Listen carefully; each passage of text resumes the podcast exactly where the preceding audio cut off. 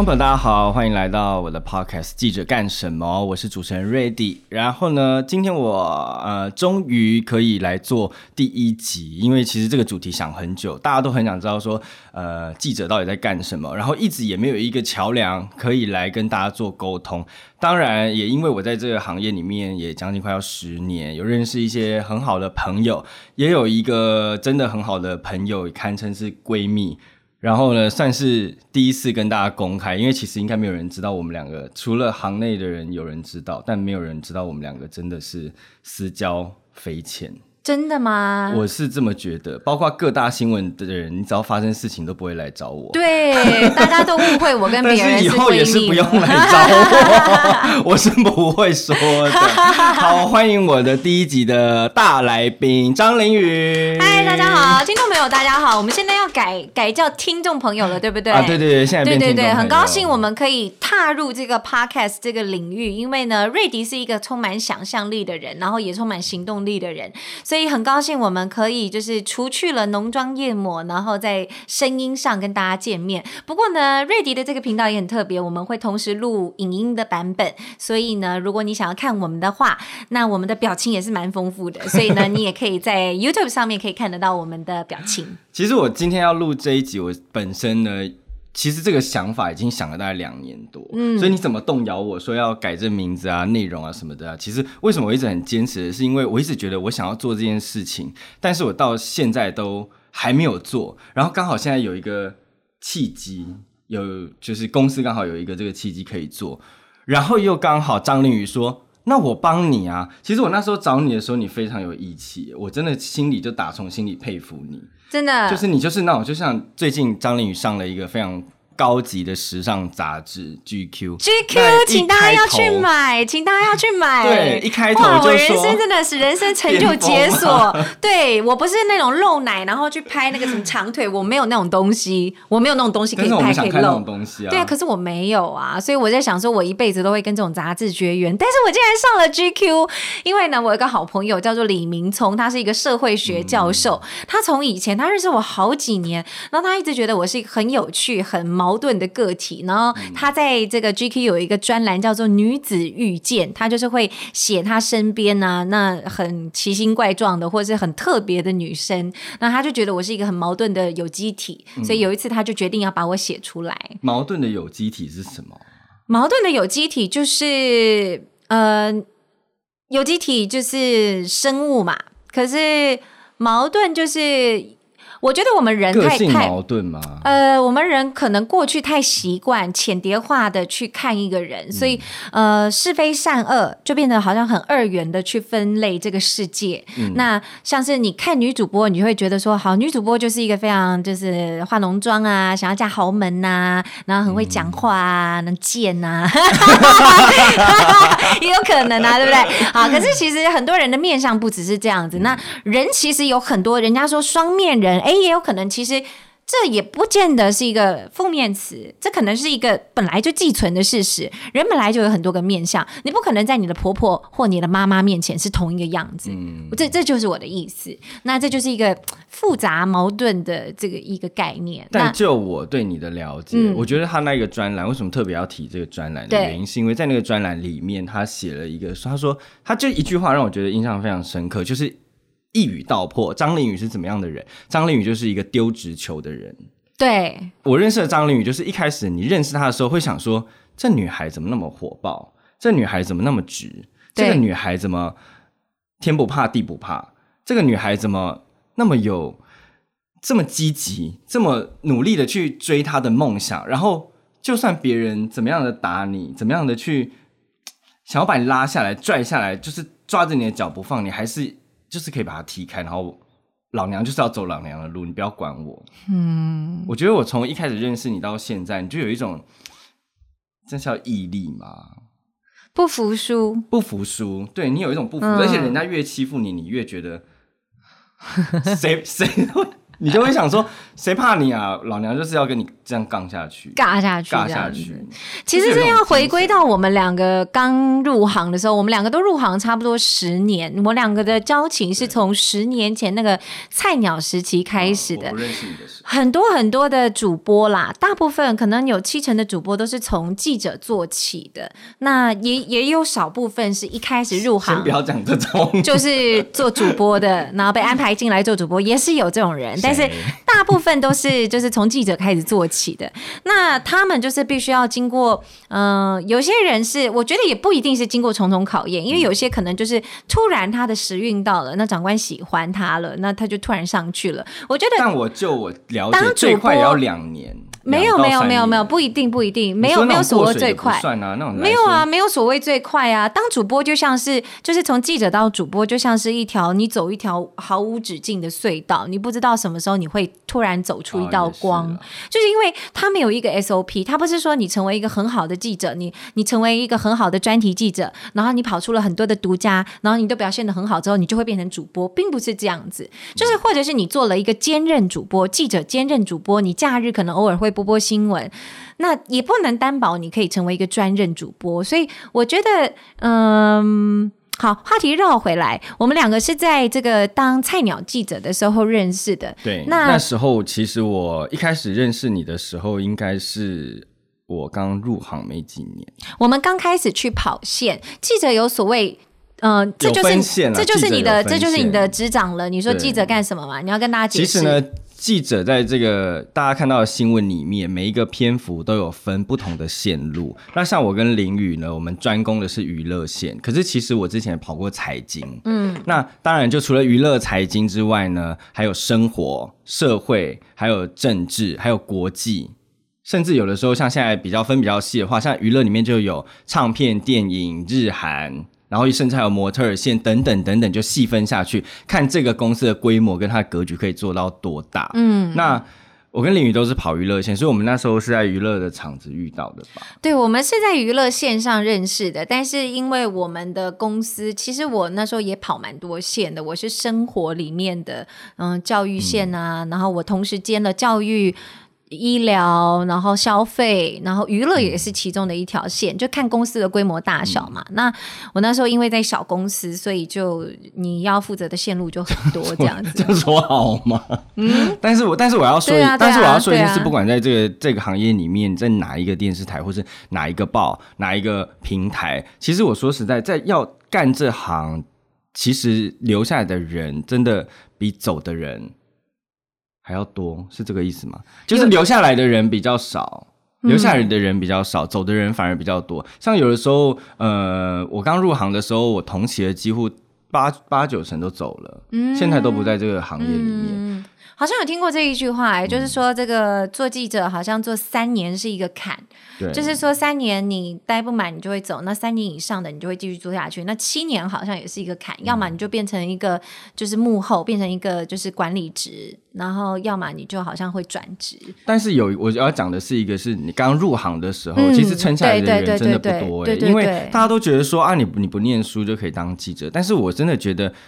这跟念念不念书有没有关系？是我们这个行业需要很大的抗压性跟时间上面的掌握，就是时间管理大师。因为你想，我们一天的工作 schedule 好了，你讲娱乐最巅峰的时候，我们那时候我在呃比较大的电视台的时候，我们是一天要做四条 SOT，两个准联，就是最紧绷的状态下。可是你一天假设你工作就八小时，你包含采访。还有你要在 on 新闻的时间，要在这 d a y l i g h t 之前把新闻做出来。其实这对一般人来说，他的紧张性是非常大的。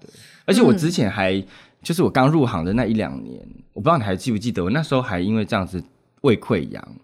哎，胃溃疡是大家说成为记者的勋章。我跟你讲，那时候我就胃溃疡，以后我就自己觉得说，哦，我身体怎么那么烂？我们真的成为一个真正的记者了。对，然后没有，我那时候觉得我身体怎么那么烂，很丢脸，都不敢跟人家说。我想后来我就问了，我忘记问了谁，好像问了黄一文吧，还是问了谁？我说，哎，你知道我那时候就是我入行还胃溃疡。他说：“拜托，你这胃溃疡还有算什么啊？”他说他那时候还住院，什么挂急诊，然后怎么样，就是当记者，好像各种病都有。当记者最重最多的就是胃病，因为当记者当时就是比较赶，所以你没有办法照三餐正常的吃饭，然后你也会比较紧张，所以呢，就是大部分的人会有胃病啊或焦虑。而且我一开始，嗯我记得我印象很深刻，是我刚入行的那一个月，我每一天吃第一餐都是下午三点多的时候，可是我早上八点半就上班了，嗯，因为那个压力实在太大，然后你的主管就会一直在你旁边讲说，你今天要干嘛，对。你要做什么新闻，你要采访什么，对。那你要想啊，就是那你来干嘛？对对，对就会新人，因为你就不知道我今天 就是你知道，我觉得每个行业都是这样。当你在新人的时候，会有一个瓶颈，就是你也不知道该做什么，但是你又觉得我好像应该做这些事情，你又去做了以后，你又好像很盲目，做了一圈以后回来，好像其实也不用那么复杂。那当然老手以后就不一样了，可是新人的时候，你自己有这样吗？有你刚入哎、行有很很困难，有，好可怕哦！就是你刚刚讲的那一些，就是大家对我的感觉，什么直球对决啊，然后可能比较火爆啊，或比较直接啊，然后比较呃天不怕地不怕，那是我真的是一直以来的特质，就是我从小到大的特质，它会变成呃随着时间的转换变得比较圆滑，或者是它会比较修正，当然它会进步，可是它基本的那个属性还是在。那在我刚入行的时候，它当然就是更年轻气盛一点，更就更冲了，所以就会问题是在于我的问题，嗯，我觉得脾气很重要，人和人和是我那时候很大的问题，因为我当时就觉得你就是把事情就是做好就好了，那这件事情不就是这样做吗？这么简单，为什么就是这样做就好？那你为什么要考虑公考虑西？可是呃，做记者他其实很重要的一点在于你要去。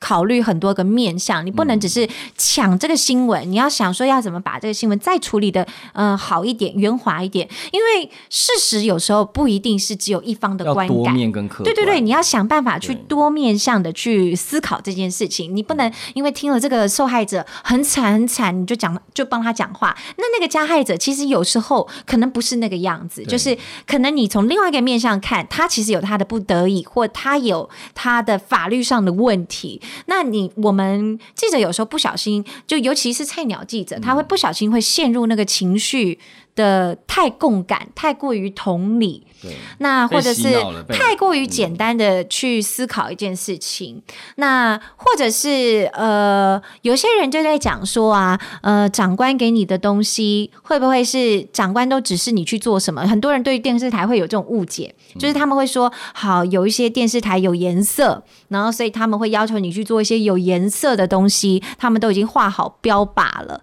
可是，在我从事记者这么多年来之后，我发现说，其实任何事情都是有有一个那种圆滑的转换空间，就是有一个灵活空间。就是当然，长官他们会起一个头，他们会说：“哎，是不是有这样的可能呢？”也许你可以说他是比较主观、比较政治性的，也许你可以这样讲。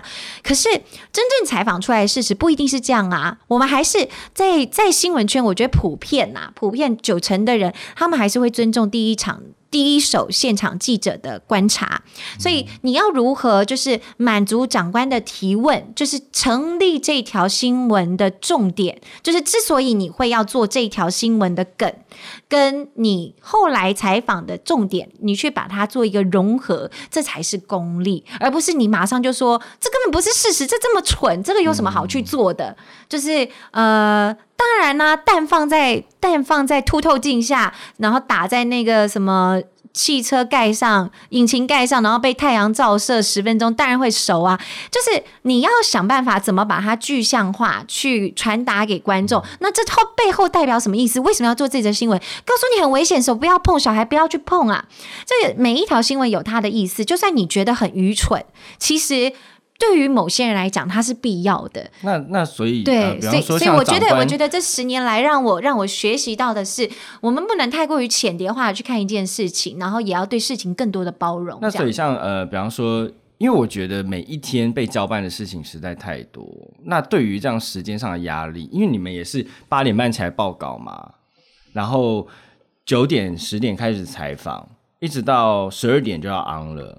那我们的制作流程是除了采访，就是访问人跟拍摄画面之外，我们还要过音、写稿跟剪辑嘛。那这样子的时间流程，你一开始会觉得压力很大吗？呃，我一开始会觉得压力很大，你还记得你跑第一条新闻是什么吗？我不记得哎、我我跟你分享我跑第一条新闻是什么。嗯，我跑第一条新闻是我去，呃，我那时候刚入行的时候，我才入行一个礼拜，然后我们主管就说，啊，那你今天就开始自己出去跑了。我就说啊，好好，那我要跑什么？他说，那你去气象局问一下台风现在怎么了。我跟你讲哦，我那时候第一条新闻，我去气象局。就堵着麦嘛，问那个气象气象播报预报员，然后他就会讲说，哦，我们现在这个台风呢，然后大概在多远的距离，然后风速怎么样，然后暴风半径多远啊，然后对台湾有没有影响？我跟你讲，他讲了啪啪啪一大段啊，我从头到尾都听不懂他在说什么。然后我我回去以后啊，我就一直坐在位置上，我坐了一个小时，一个字写不出来。然后我主管就说，这就是一般的天气新闻，你怎么会写不出来？然后我写到迟带。迟带在就是我们这个行业里面非常严重的一件事情，就是时间到了，你袋子根本就没有出来，所以这则新闻就没办法播。然后我那时候就真的觉得压力山大，哎，我不理解。然后后来我一直一直在想，为什么我入行那一条气象新闻我会写不出来？现在我大概五分钟十分钟就写完了，甚至包含听他讲话的时间含在里面十分钟我就写完了。你没有这样的经验吗？我记得我在菜鸟的时候最困难的地方，就是在于我觉得很难挑重点。就我觉得每一件事情都是重点，但是如何要把，就是我觉得哇，这个人讲的每一句话都好有道理哦。然后甚至他讲的东西，他谈的东西很多。那第一就是在采访的时候，我没有办法打断他，因为我觉得很有趣，然后就会压缩到我的制作时间，那我时间就不够了嘛。那接下来呢，我在制作的时候，我又因为我没有办法完全记住，我可能那时候没有养成好习惯，就是我及时场记他的讲话然后我没有及时做一些笔记啊，我没有及时做记号，导致我全部回来要重听，我又等于浪费了一次时间。那我如果没有办法再截取到真正的重点的话，那我就完蛋了，因为呢，我就一定会迟带。所以我觉得，我觉得这个就是一个呃，如何去去无存精的过程。这个真的很难，抓重点的过程其实逻辑很重要，就是你要怎么样编排，它有点像是一个小导演，你要在短短的九十秒或六十秒之内，你要把这个新闻讲清楚，然后你要编排的有趣又要丰富，然后要把内容都集中在里面。所以有时候人家会说，为什么就是说记者断章取义，根本不是我们要断章取义啊，是你的篇幅就只有这样啊，你只有九十秒，你要我能够讲到哪里去？我觉得应该是讲说，就是记者抓重点。呃，那为什么篇幅就只有这样子的原因？是因为其实电视新闻人的注意力也就只有差不多三十到一分钟是极限了。我们讲再长，不要骗人了，你根本就也没有耐没有耐心可以看。所以呢我，做的新闻很有趣，大家都会看我。嗯，就是正常人他们是没有耐心，这是一个就是心理研究，所以大家就是慢慢的就是。透过市场的淘汰，大家知道新闻大致上的长度是什么，那一定会有一些重点的，但当然会有漏网之鱼，可能它就会是之后后续再去发酵的东西。那所以电视新闻跟平面新闻或者是杂志，它是完全不一样的作业方式。我们两个都是电视新闻的记者，所以我们只能告诉你说电视新闻在做什么，但是其实平面新闻就不是这个样子，对不对？哦，我现在就是转平面了。哦，平面新闻是怎么样？你就告诉大家不一样的地其。实平面新闻采访的时间比较弹性，嗯，因为如果以现在的这个时代来说的话，平面记者他是走在讯息的最前面。那呃，平面主要是以单一讯息为抢先抢快，但是如果是电视记者的话，是以多元性的性质做完整性的报道。当然不是说平面的报道不完整，而是说平面它比较有这样的优势，是它可以，比方说我有一个标题，有一个最及时的事情发生，它就可以及时的传出去，send 到大家的手机里面啊、网络平台啊，或者是一句话都可以告诉你。比方说，呃，谁谁谁谁谁得了什么什么大奖。那这对于平面的来说的话，我就是一句话，然后推播出去，大家手机就噔噔，然后就会看到这个讯息。但对电视来说呢，这个讯息大家都知道，但是你要看到这个新闻，可能要晚一个小时。其实重点就是在于有没有画面。对电视新闻的重点是在于要画面性，就像是我们大家讲的有图有真相。那那我呃，我我觉得更更好玩的是什么，你知道吗？就是电视新闻有一个很厉害的一个，就是它要跟平面抢时间的一个方法。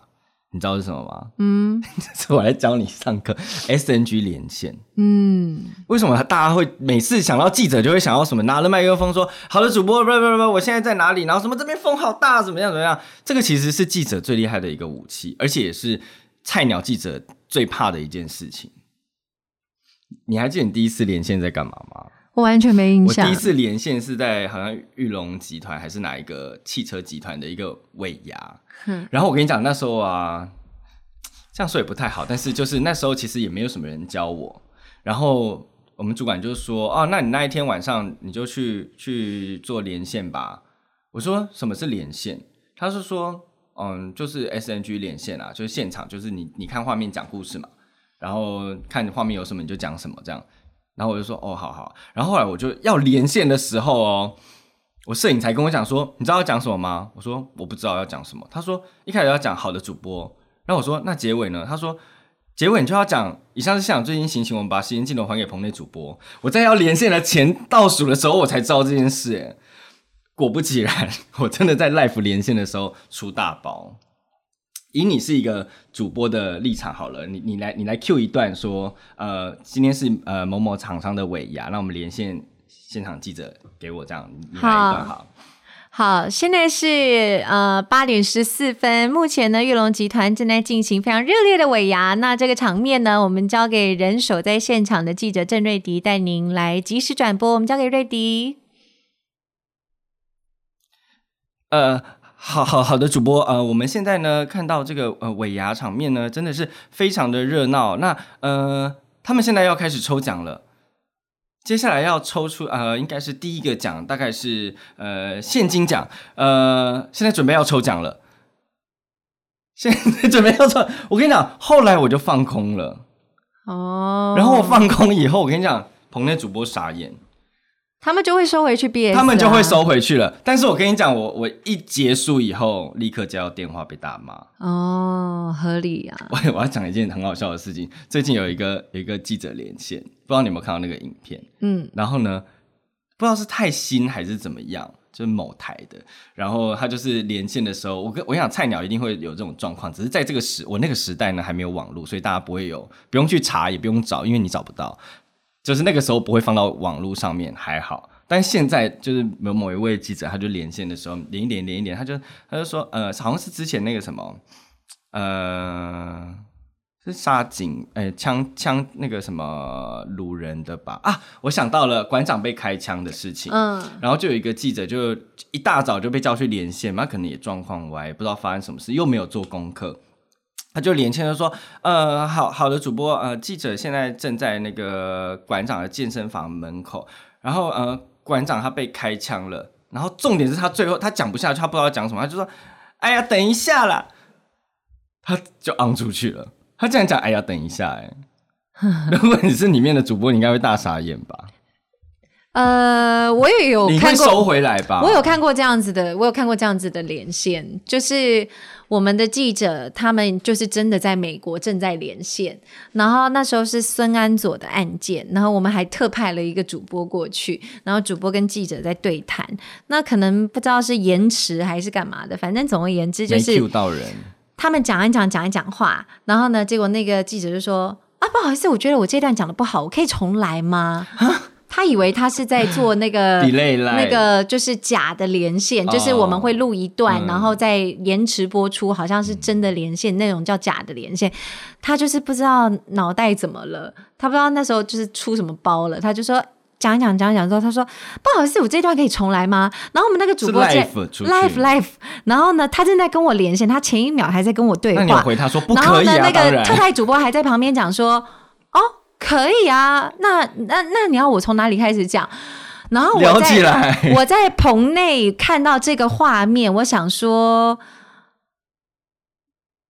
我就说好的，可能看得出来我们外场还需要一些沟通哦。那我们现在先把镜头拉回棚内，那我们先来做一些报道，那我们就呃进行下一条新闻。专业，对专业。对，我就直接明确的跟观众解释了一下现在的状况，就说看来我们外场还需要一些沟通。那因为卫星连线的关系，会有一些时间秒差的延迟。我觉得对记者来说，life 真的是心脏要。但是我的心情是觉得太傻眼了，这两个人也太傻眼了。聊起来了，就是你记者就算了，你主播还这样子，太傻眼了。那但是 我就不说是谁了，你就讲本台了。呃，就本台啊。好了，不但是本我就不台说是谁了。不要讲本台，这样我压力很大哎。啊，不过就是我接的，当然就是我，当然跟我有关系啊。对，就不在了，对，不在了，对，大家不要了。查了。但是我就觉但是我得哇，太夸张。但是我我说真的，我我每呃有很多很夸张我夸一直到入行大概三年左右，我每次要 SNG Life 连线的时候，就是到那个摄影会 Q 说好五四三二的时候，我心脏都会砰砰砰砰砰砰砰砰砰，因为我那时候心里会想很多哎，如果我现在讲出去讲错了，那就是全国都会看到，就会昂出去了，而且现在又有网络，你知道我在那一瞬间人生跑马灯，它啪，就是到底你不会吗？我会耶，而且我其实我到现在还是会紧张。我现在播就是就是我播了，就是也是一段时间了，然后我也播到很重要的时段，可是我到现在还是会紧张，然后我甚至会就是带一个那种。必备的那种护身符，这样子安定一下心情。然后我每天就是上去播报前，我会有一个小仪式，对，认真，把自己排空，身体也排空，心情也排空，然后呼吸，然后上去这样子。然后大家看到都好像就是很镇定，但是其实我心中也会有惊慌的时候。但其实你现在我觉得已经播的非常的好又美耶，我认真这么觉得。有些人会这样觉得，有些人当然不会，因为你就这很主观啦。你是我最爱的女主播之一。对啊，因为我们是只能 h o 之 b i n 一 you 啊，你只我们能，好朋友你知。道为什么只能之一吗？因为你姐姐也是女主哦播、对对所以我不能讲。郑瑞迪的姐姐也是女主播如果播，没有姐姐他们家蛮厉害的，如果没有就是传播世家。还有法律世家。哦，对对对，蛮厉害。他姐姐跟她长得蛮像，蛮漂亮的。总总之，呃，当我们在连线的时候，其实大家看到我们连线可能只有六十秒，但是其实我们后面做的功课可能超过这六十秒所要说的东西，包括是我们要连线之前要先做采访，采访就是我们要问到确切、确实或者是可能发生的状况。对，然后我们要再把它浓缩，我们要做笔记、做资料，然后要一开始说好的主播，呃，我们今天在哪里？然后今天谁发生了什么事情？然后他发生这个事情呢，是不是有什么争议？然后我们还要用我们自己专业的判断来用另外一个角度来看这件事情，那是不是又有另外一方说法呢之类的？而且我们还要 Q 现场。受访者的白就是他的访问什么之类，很多事情要做，所以其实我觉得当记者真的是，我记得我入行的时候，人家会跟我讲说，你要当记者就不要怕麻烦。我觉得当记者之后，普遍性啊，不管就是你看起来再温和的人，就是跟我们他大家比较，可能相对温和的人，都会普遍算没耐性，就是跟一般人比叫做没耐性。然后甚至很多人会觉得比较强势，因为。大家就是会追求效率，大家快会赶快要把事情做完，所以自然而然会养成一个习惯，就是讲话可能比较明确，讲话比较快，然后讲话比较那个就像是下指令一样，所以跟一般人的那个相处上，我觉得会有一些磨合，会其有实有一点像那个我们与恶的距离里面贾静雯那个角色，就是他在里面是演就是呃算主管职，然后他就是一个很条理分明的人，嗯。就是怎么样怎么样怎么样，就是应该怎么样。对。就呃对我来说，我觉得的确，我相信我早上骑车上班的时候很急的情绪是来自于这个工作，嗯，因为有的时候就会觉得压力很大，压力很大，然后要赶时间什么什么的。我觉得很多人导师我像我们这样子的状况，已经感受不到那个压力嘞现。在我们这个这个 level，已经我我们感受不到压力，可是，嗯、像我去看牙医的时候，我的牙医就跟我说：“哎、你是不是一个压力很大的人？”我说：“不会啊，我没有感觉到压力。”他说：“真的吗？可是你后面的牙齿都被磨平嘞。”睡觉磨牙，就是我睡觉会磨牙，我自己不知道。我也会，我对睡觉对对对咬舌头，对对对对对，就是我们会有很多我不知道的那种焦虑。像我前我一开始当主播的时候，我非常非常的求好心切，因为我也不知道怎么当主播。就像我那时候，我刚好从记者转换到主播专任主播的时候，我那时候也很常被那个周刊偷拍，因为。我不知道怎么去转换自己的身份，所以我的生活就跟原本是差不多的。那相处的界限什么都是差不多的，因为过去那样也没事啊。可是后来发现，人家对于这样子的角色形象是加注不一样的。期待的时候，你才会慢慢开始调整。可那时候是太快，一切来的太快。而且你有一次被偷拍，我觉得很扯，是从你家厨房的窗户拍进去，是厨房还是哪里的窗户？对方的对方的家里的窗户拍进去，对方家里的窗户拍到房子里面呢，就是他已经是。就是我贴在你家窗户看看你们里面在干嘛的。我觉得这不是太大的重点啦，但是就是呃，我觉得在身份适应上，我们这个工作的人都会有一些小小的强迫症，就是或多或少的焦虑或强迫症，就是大家都是有一点求好心切，然后这个压力可能都内化到我们自己不知道。嗯，那可能就是有些人会常洗勤洗手啊，或者是有一些呃突然的暴怒啊什么。你看我们同事常常会有一些。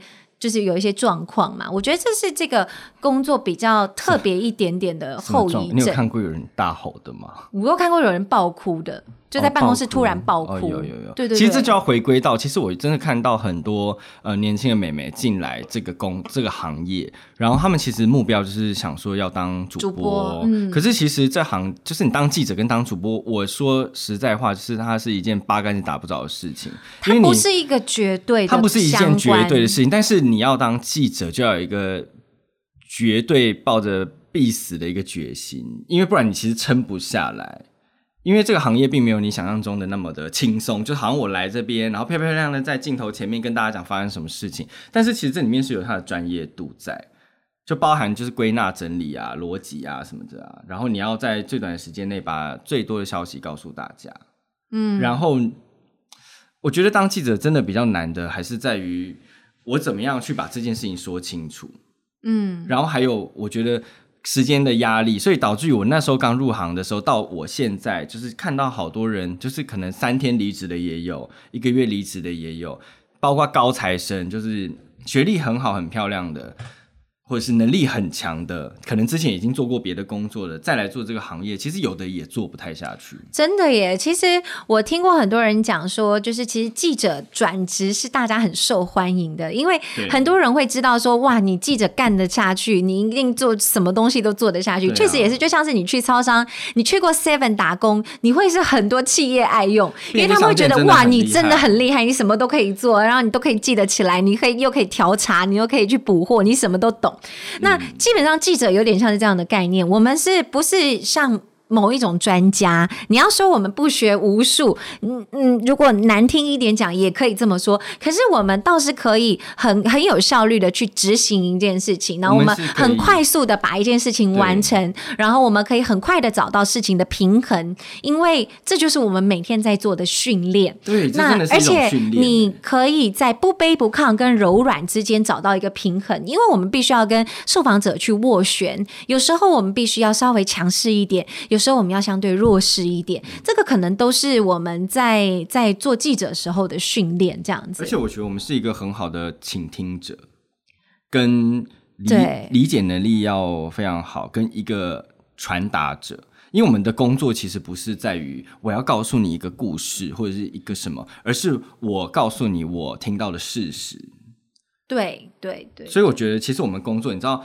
我真的觉得，呃，为什么记者不好当？原因是因为我们要做的事情、处理的事情太多了。但最重要的是，我觉得我们在这个工作里面学习到一个是解决能力的技能，而且我觉得比较多的是解决问题的技能，面对挫折的能力。对，面对挫折。我记得我以前进来哦，这个最大的挫折就是在做街头访问，就是我一生当中哦，我跟你讲，我一生当中没有被拒绝这么多次过，就是在一天之内，就是你每一天都会被大概上数十个人然后拒绝，然后臭脸你啊，然后甚至有些人会对你恶言相向，然后还会说不要拍，不要拍，不要拍啊，就是说你，然后或者是骂你都有可能。有的说不要拍，然后又一直跑到镜头后面在很多，然后还会说就是跟你威。威胁啊，说我要检查你的袋子啊，很多很多啦，很多很夸张、很奇怪的人。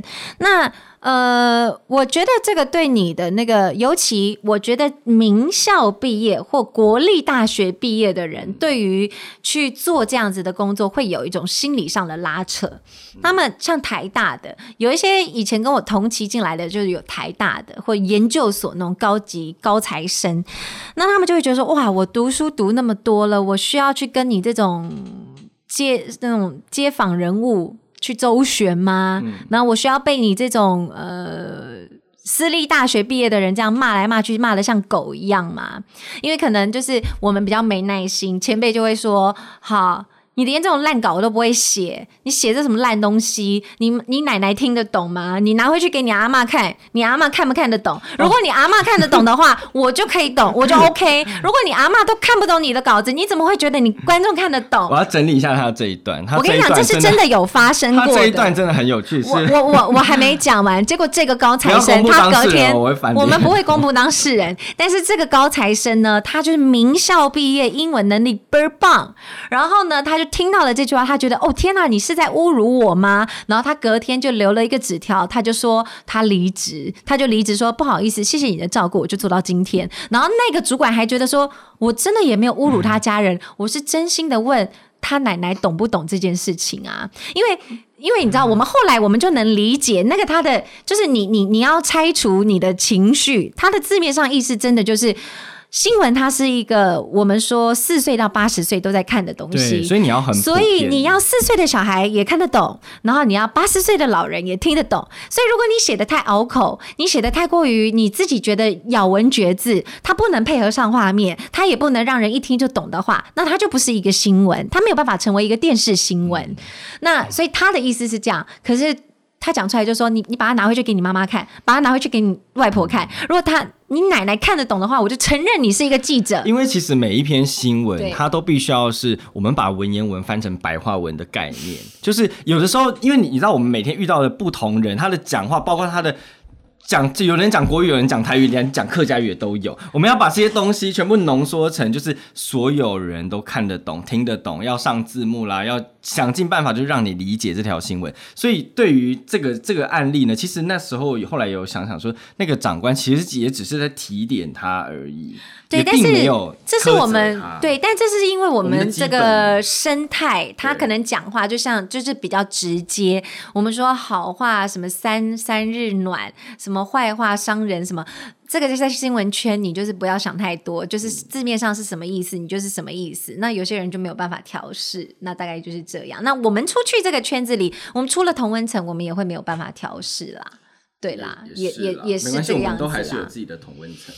没有，就是就是随着时间年纪渐长，我们发现说，好，你要去教后辈，或你要去沟通，其实有很多种的方法，不一定要这么的火爆。对了，对了，对对对。但其实我们那时候刚入行，其实我很开心可以遇到你。那我们还有几个好朋友，可是其实我跟张玲宇就有一种不知道为什么，不知道为什么，就是他对我不离不弃，我也对他不离不弃，然后我们就一直这样子且战且走的，就走到今日。对对对，就是。隐那叫什么隐形的？我们是在 MSN 时代遇见的，就是哦，那个时候我跟你讲，这些很多的哇，完了很多很多入行的秘辛啊，很多入行秘辛，MSN 是什么？等等等，这些我们要留着，因为我已经跟张丽宇说，呃，我们要做三集，对，我说张丽宇我要录 Podcast，张丽宇就说好啊，然后我说那我要找你当来宾，他说当然好啊，我说，然后我就我还还没讲完，他说那我们就先来录个三集好了，然后想说三集。对，因为我们这样，我们就可以边走且走且战，然后边听你们的意见，然后去给郑瑞迪做一些民调的改进。你们想要听什么？你们到底想要知道记者想要干什么？或者是你们真的想要知道他的什么？或者是我的什么？或者是他未来要访问的什么？因为他想要未来要去走，就是他想要去访谈艺人呐，访谈什么都可以。你们可以去大许愿，给我一个方向。因为因为目前是一个就是雏形嘛，所以就是希。希望大家都可以，所有的听众可以跟着瑞迪一起成长，然后陪伴他成为一个很茁壮的广播人，这样子。所以说，为什么我要找张力？他就会把我的话说完。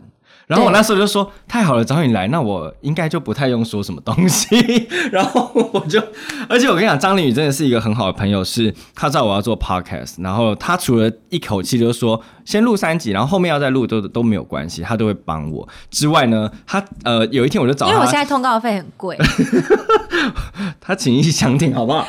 我等下没有钱付给你了。然后然后呢，那一天我就说，哎、我要录 podcast，然后我就说，哎、你在公司吗？我们约在那个咖啡厅，我们聊一下聊什么。那一天聊了很久，他就莫名其妙出来，我们就聊，我就占用了他一个小时的时间，而且他那时候刚播完，很累，他又这样被我拖出来，然后聊了一个小时以后，我跟你讲，最过分的是我那个前几天去他家吃饭的时候，我说，哎、我再跟你聊一下我们 podcast 要要录什么好不好？然后张女就说，那一天不是那天不是已经讲完了吗？我说，可是我有点忘记。他说，反正那天我已经讲完了。我就说，可是我真的忘记讲什么。张磊就说，好了好了，我前一天我会打好那个内容跟要讲什么，我再我再传给你。然后然后他今天，你今天几点起来播？我今天四点，对他今天早上四点凌起来播，晨四点。他昨天啊十二点的时候，我们现在录制的时间是九点多，10早上九点多我们我们录制的时候是他刚播10点完就被我拖过来继续接力，对再录我的看得出。来很累吗？看不出来啊应该还好，还好对对对，太棒了丽。对，因为我们妆很浓，我没有哎、这个如果但重点是重点是重点是呃，你昨天他弄到很晚的时候，还对在弄我今天的 podcast，我觉得我真的是还好有你，我就觉得很轻松。其实也没有啦，我在弄别的，我也刚好在看别的那个。但你还是要花一点时间弄啊，像我这这一堆都是张凌宇打的，懂得感恩，这这就是记懂得感恩，就是郑瑞迪的但他就是这样子。，他就是他觉得你是我的朋友，不管怎么样我都会挺你。他就是这样的一个对自己朋友就是好，然后不要啰嗦，就是我我我我会尽我的好去对你好，然后他也不会管你。像其实我觉得林宇很好的一件事情是，他很喜欢跟朋友沟通，像他有时候都会就是讲一些让我觉得。你干嘛这样？然后张女就会回过头来就说：“我刚刚是不是说了让你不开心的话？如果是的话，我给你道歉。对，因为我觉得我跟一般人就是想的比较不一样，我没有办法理解一般人在想什么。我自己觉得，所以一般人会觉得，因为我我自己的包容度是真的太大了，就是别人跟我讲什么，我不太会生气，我也不太会把它就是 take personal，我都会就是真的就是取字面上的意思。像他跟我说，我觉得你很贱，为什么你很贱？我觉得你这样不好，什么我就会听他为什么觉得我不好。那如果我自己觉得我错了，我会改，那我不会把它。嗯，我不会，我也不会记仇。蛮冷静、蛮理性，所以，我当我因为人都会去评断说这件事情可不可以做的原因是想说的方法是，如果人家这样对我，我会不会生气嘛？但是因为人家这样对我，我都不会生气，所以我没有办法去评断说这件事情去对别人做，他会不会生气？那所以我有时候会是在哦。他的反应好像不太正常的时候，我会想说，哎，那是不是不行？然后我会去问一下，他就是一个很很，你就是一个丢直球的人，但你又很敏感的知道说那个人被你丢到他是什么样的反应，是爽还是痛还是不开心。我也会觉得我已经有转，我已经有稍微圆滑修饰过了，可能对于一般人来讲还是不够圆滑。可是其实认识你的人就会知道说，你就是一个很直接的人。但是我的道德观其实是蛮正的、欸，就是我啊我说的直接不是那种我因为我突然想到，我因为我突然想到，你说就无论朋友做什么事情，我都会挺他们，我觉得也不是这样。啊对了就有一个传说中的毕竟我是一个正直的人啊、传说中的闺蜜，那其实就不是一个闺蜜，不要那就是一个就是一个认识的同业。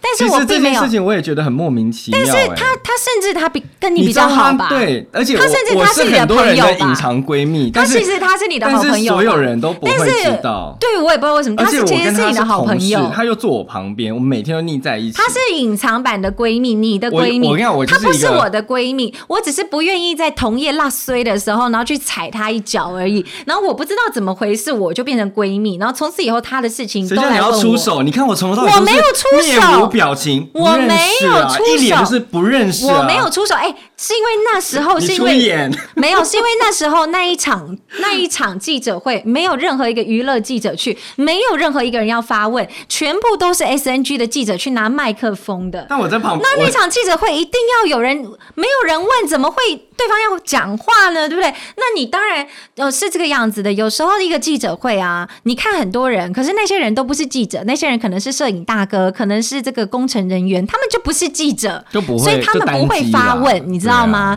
所以你不问的话，没有人会讲话，那你们就会是一群白痴。那你就是记者，你就是要讲话，你就是要问嘛。记者就是要有无限的问题。所以那一次的记者会，说真的，你看好像很多记者，只有我跟另外一个社会记者是记者，那另外一个又是社会记者，他们他问个屁呀？他问他。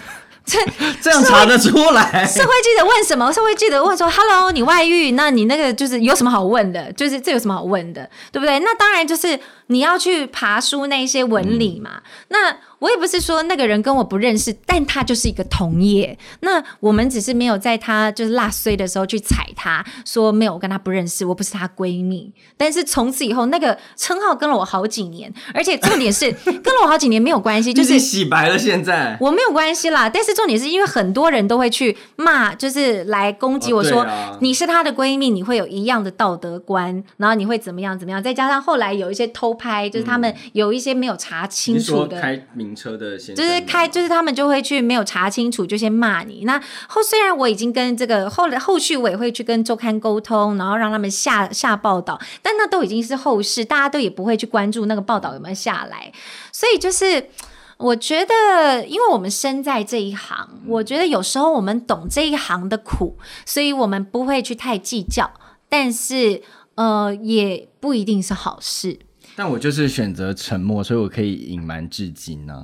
嗯，我觉得是好事，也是不是好事。对啦，是好事也不是。但其实你也因为这件事情，然后。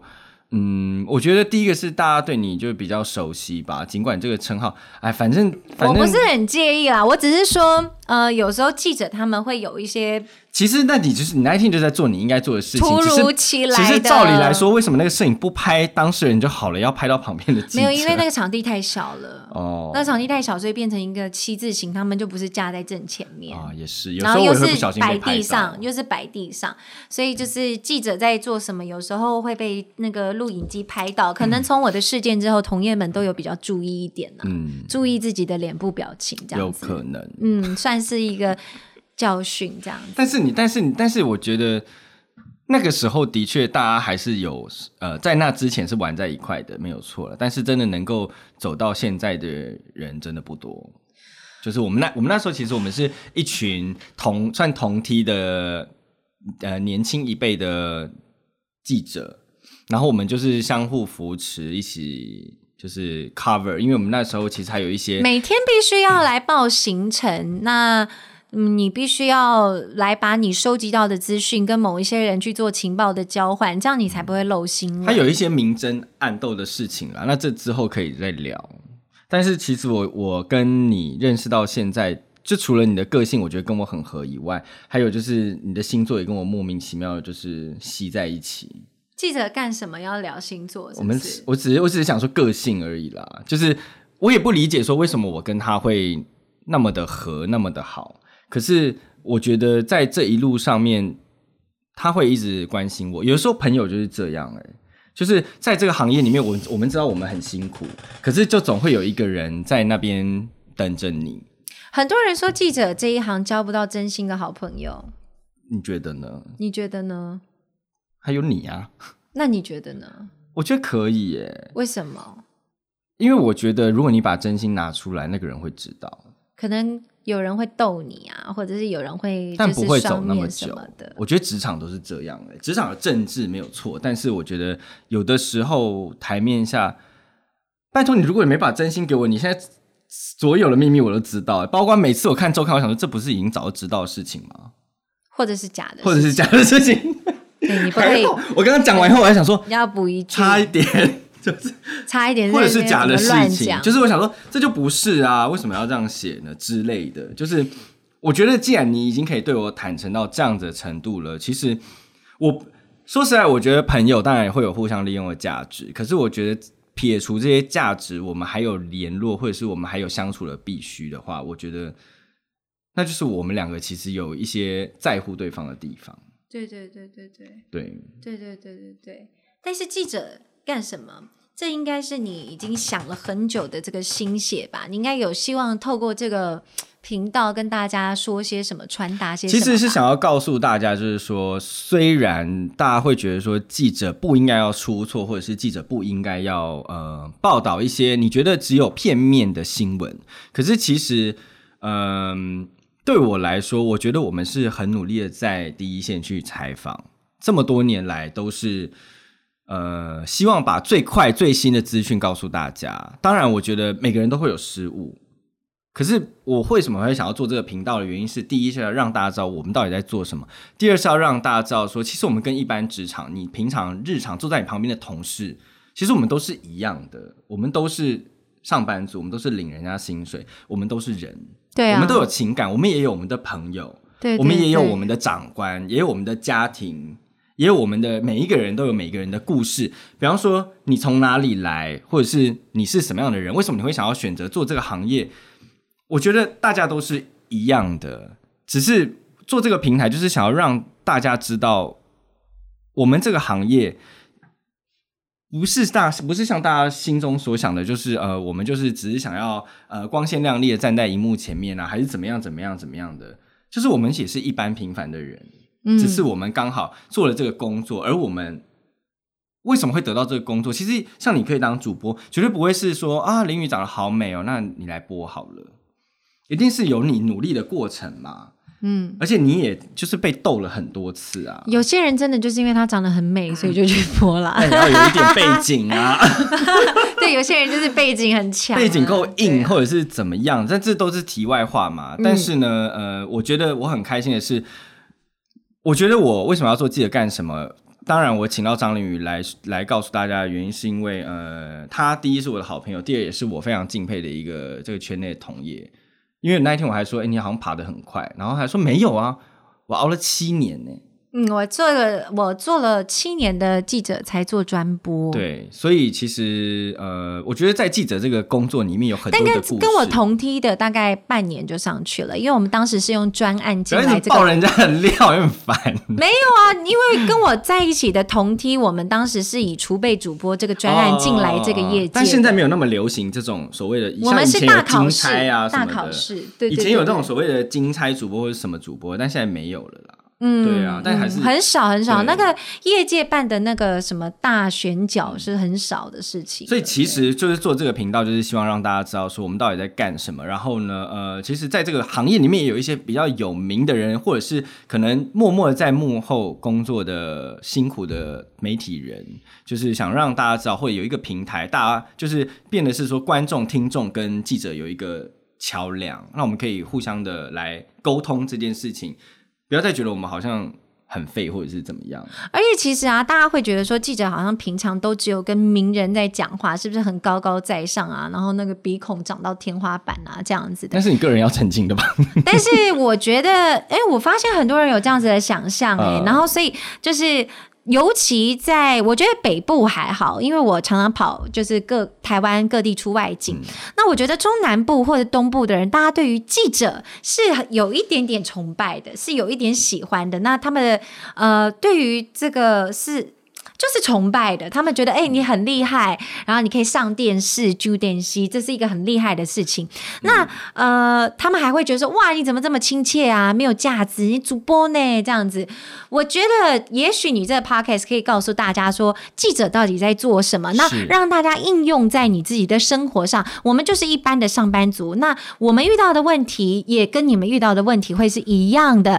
那我们遇到的我们会的采访技巧，你也可以运通运用在。你的日常沟通里面，或是你们有什么问题也可以提出来，我们就可以在这个频道里面告诉你们。对对对对对，所以希望透过这个社群，瑞迪可以跟你们大量的去做互动，然后我们去回答。那透过他采访了这么多艺人，采访了这么多的名人的这一些智慧，然后灌到他的那个脑袋里，然后再输出给你们。你等于透过他当做一个界面，然后去了解我们所看到的世界。因为我觉得当记者很幸运的一点是，我们确实站在一个比较前端，然后认识了。别人比较不容易去接触到的人们，像有些董事长还是什么艺艺人，就不用说，有些董事长大老板，你可能这辈子都见不到，你是他员工你也见不到，但我们就是堵着麦在他面前采访。确实，我们的视野确实是有比较丰富，而且我觉得现在的时代真的在变。就是最近有一个爆红的泰国记者，他就是因为在采访这个泰国的学运暴动的时候，然后他就是呃，因为他连线啊，也连到就是头昏脑胀，然后呢，他就太热了，他还跟旁边的人借扇子啊，或者是。他在连线的时候被后面呼口号的人干扰，然后他还在那边就是跟着呼口号唱歌，然后呢，或者是他就是还即时口译把这个，因为他是一个英文的泰国的英文记者，所以呢，他把这个泰文的这个歌，然后把它即时翻译成英文的词，就是他变得非常非常的有趣，甚至是他在走路的时候撞到头，在连线的过程中撞到头，那都是我们以前在我们过去那个年代，我们觉得这个是回来一定会被骂，甚至会丢工作的事情。可是他在全球爆红，就是我觉得现在这个时代对于记者的个人特色是很讲求的。那记者到底在做什么？事实上。记者的特色，你会觉得跟你好像很远，其实跟你很近，因为记者的特色，记者有没有个人特色，跟你有没有个人特色，这是同样的一件事情。你也要有个人特色，你才能做出你个人的品牌，你才能在你的生活环境里面。出类拔萃，你才能够成为你的生活里面的主播，你成为你的生活里面的主管，这样。总之呢，我觉得当记者跟记者碰在一起，就很像男生跟男生在聊当兵的事情。所以我觉得，呃，有很多的故事，很多的采访的惊险的故事也有，呃，奇怪的故事也有，然后有趣的故事也有。那嗯，我很希望可以透过大家每一个人来分享了。当然之后我还是会希望邀请我很好同意的来宾，然后一起来分享。那今天还是很开心，就是请到林宇，情意相挺。然后呢，接下来第二集、第三集呢已经预告了，就如果林宇不来的话呢，大家就是找他算账。如果如果他第三集没有来，或第二集没有来，也绝对不会是我们不合。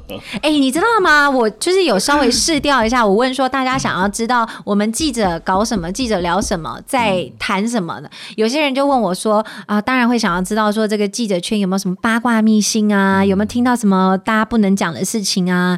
我觉得这个有趣。第二个呢，就是大家要怎么样跟记者搭上线，怎么样让他们去采访？哎，这个也有趣哦，因为就是很多人会觉得说。是不是都是收钱的？也不一定啊，对不对？那你要怎么样让自己有收钱？你要让自己有梗，对不对？你要怎么样让自己成为一个有梗的人？在社群时代，你要怎么让自己突出，让自己出色？这都是这个节目可以告诉你，都可以带给你的。所以我觉得行销自己，行销你的品牌，不一定要花很多的钱，然后不一定要去上课，听瑞迪的 podcast 可以达到这样的效果。是，好了，那我们就下一次再见喽。记得订阅我们的记者干什么？我是瑞迪。然后记得留下你给我们的评论，还有你想要听到的话题跟建议，我们会做采访跟改进。好了，我们下次见喽，拜拜，拜拜。